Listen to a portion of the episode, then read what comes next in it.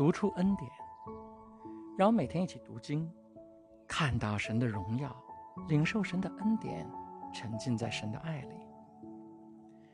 上一次我们讲到了创世纪第一章的二十六到二十七节，神说：“我们要照着我们的形象，按照我们的样式造人，使他们管理海里的鱼、空中的鸟、地上的牲畜，以及全地和地上所有爬行的生物。”于是，神照着自己的形象创造人，就是照着神的形象创造了他。他所创造的有男有女。亲爱的弟兄姐妹，今天我们读到这段经文，可能无法想象，在摩西那个时代，也就是在我国商朝初年，这段话有多么的惊世骇俗。要知道，那是一个君主统治的时代，神的形象和样式是君主的特权。在中国，帝王称自己为天子，他们认为自己是真龙，而龙就是神的形象。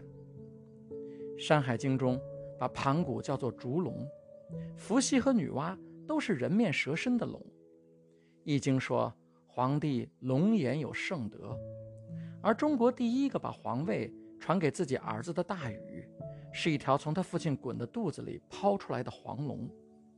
今天。我们每个中国人都说自己是龙的传人，但是在那个时代，如果你到处去说自己是龙的传人，早晚会被抓起来抄家杀头，甚至株连九族。平民百姓家里有一件绣着龙的衣服，都是要杀头的。在摩西和以色列人早年生活的埃及更是这样。埃及法老自称是荷鲁斯神，是太阳神的儿子，在壁画上。荷鲁斯长着大雕的头，人的身子。除了法老之外，没有任何人敢说自己有荷鲁斯的形象，敢穿戴荷鲁斯样式的衣服。垄断了神的形象的帝王，也垄断了治理天下的权柄。他们自称他们的权力是从神那里来的，他们管着世界上所有的人，他们说的话就是法律，他们能决定什么是好的，什么是不好的，什么是善的，什么是恶的。但是圣经告诉我们，其实神的形象和样式不是帝王专有的。我们每一个人都是按照神的形象、神的样式所造的。我们每一个人都是神的孩子。我们每一个人在神眼中都是君王。雅各书写道：“他按照自己的旨意，借着真理的话创造了我们，使我们在他所创造的万物中居首位。”这里的我们。指的是每一位信基督的人。神让我们做万物之首，就是要给我们每一个人祝福和权柄，让我们跟他一起去治理这个世界。所以，创世纪一章二十八节写道：“神就赐福给他们，又对他们说，要生养众多，遍满这地，治理这地，也要管理海里的鱼、空中的鸟和地上各样行动的活物。”亲爱的弟兄姐妹，你知道吗？今天我们已经熟悉的民主思想，我们熟悉的人民当家作主的社会，它的基础和根源都是圣经。英国的大宪章 Magna Carta 是最早的具备民主思想的法律文件。它是在1215年，也就是我国的宋代，由英格兰国王约翰签署的。直到今天，在英格兰和威尔士，它仍然具有法律效力。在大宪章中，国王称神把治理世界的权利给了人民，而他只是在人民的支持下代表人民治理英格兰的元首。所以，国王除了权力之外，还有随着权力一起而来的责任。如果没有尽到责任，人民就可以不听君王的命令，还可以依据法律没收君王的财产和土地。美国的独立宣言更是一开始就说。我们认为下面的这些真理是不证自明的：人人生而平等，造物主赋予他们若干不可剥夺的权利，其中包括生命权、自由权和追求幸福的权利。古代人不但把国王当作神，还给国王打造各种雕像，制作各种画像，这些在我们的圣经中就都被称作偶像。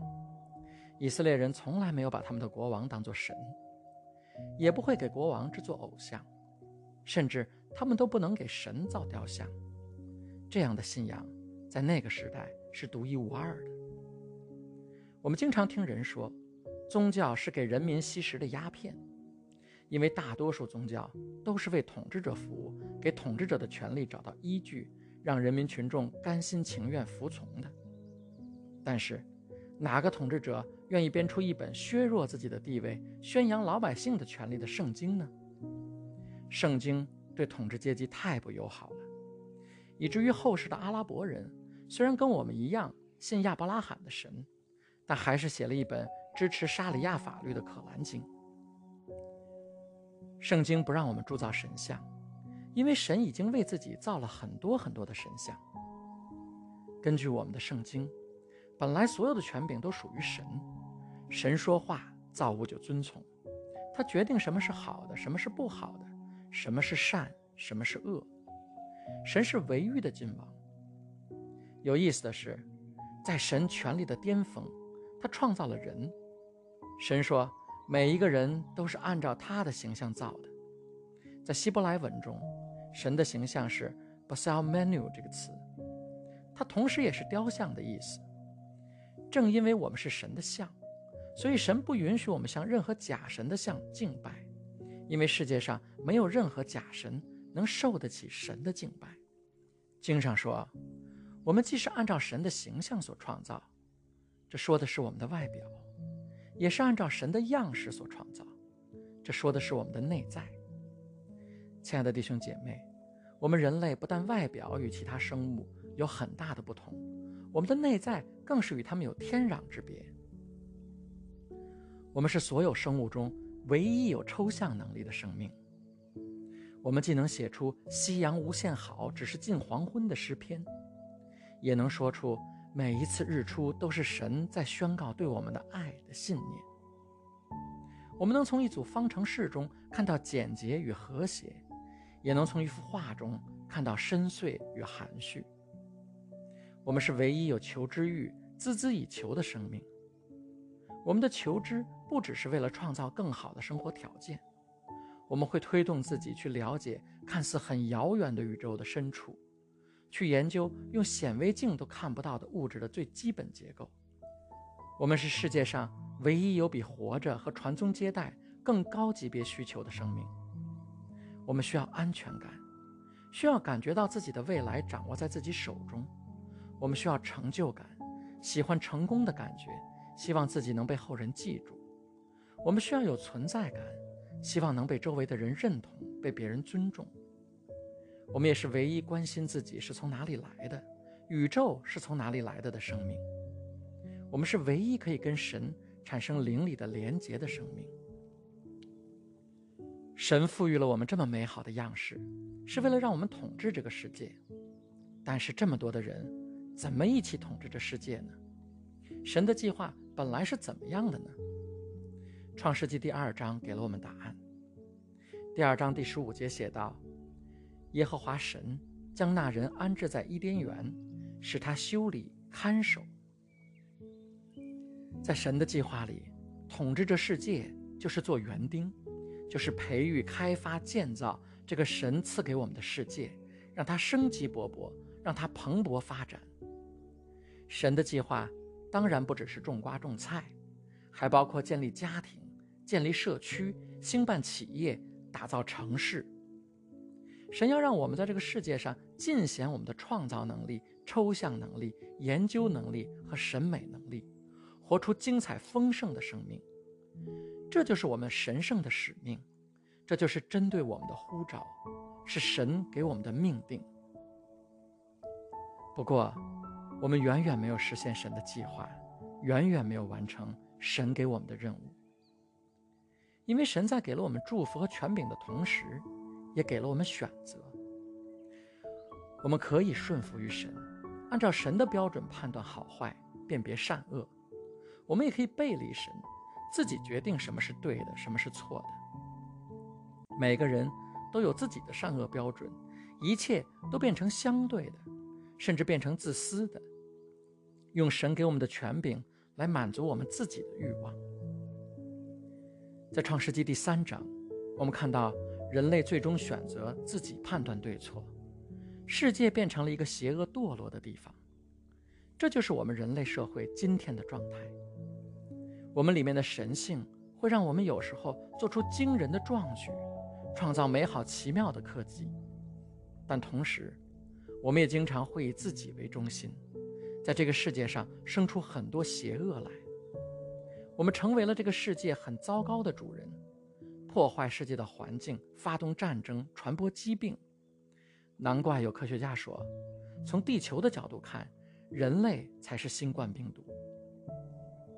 但是，神不会让事情就这样发展下去，人类的故事不会就这样结束。神自己降生为人，通过耶稣基督，我们可以恢复到神给我们的出场设置。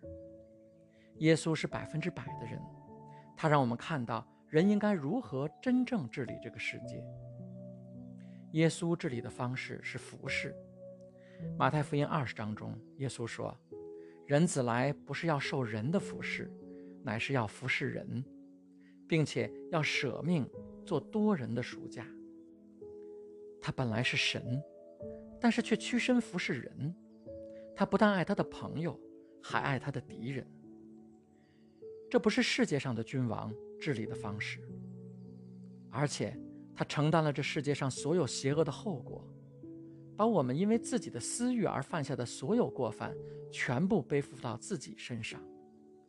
他让世人的罪把他钉上了十字架。当耶稣从坟墓中复活的时候，带给人类一个全新的未来。他是上帝心目中人类的原型，所以哥罗西书说。耶稣是那不能看见之神的像，是首生的，在一切被造的以先。不但如此，耶稣在世界上活出来的生命和能力，可以变成我们的生命、我们的能力。圣经把有这样生命和能力的人叫做新造的人。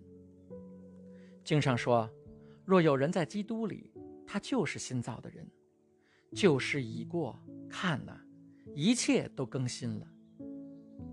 保罗告诉我们，新造的人被耶稣的同在和圣灵充满，充满了仁爱、喜乐、平安、忍耐、恩慈、良善、信实、温柔和节制。耶稣就是神希望在我们里面重新造就的人，让神的形象和样式在我们里面被重新塑造出来。耶稣也是神承诺给我们的未来，一个由新造的人在耶稣的带领下治理的新天和新地。亲爱的弟兄姐妹，在耶稣里面，迎接我们的是一个无比美好的世界，一个无比精彩的人生，充满平安喜乐，完全健康而富足。只要你愿意跟随他，你就能活出神的形象和样式，活出美好的生命。亲爱的弟兄姐妹，我要为你祷告。神在召唤你跟他连结，走进他给你计划的未来。你今天愿意听完这篇讲道，说明神在万古之先已经拣选了你，他已经给你祝福，给你权柄。你的命定就是要做王掌权，你的生命必然平安喜乐、健康富足，你会活出丰盛的生命、精彩的生命。祷告。奉我主耶稣基督得胜的名求，阿门。